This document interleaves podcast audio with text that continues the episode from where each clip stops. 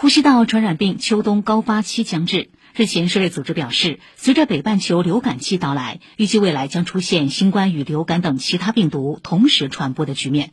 医学专家指出，感染流感后更易得新冠，市民还应该注意个人防护，部分人群应及时接种流感疫苗。中国疾控中心专家表示，长期戴口罩、限制社交距离等非药物干预措施，一定程度上减少了流感病毒的传播。不过，也可能带来人群预存免疫力下降，流感更加易感。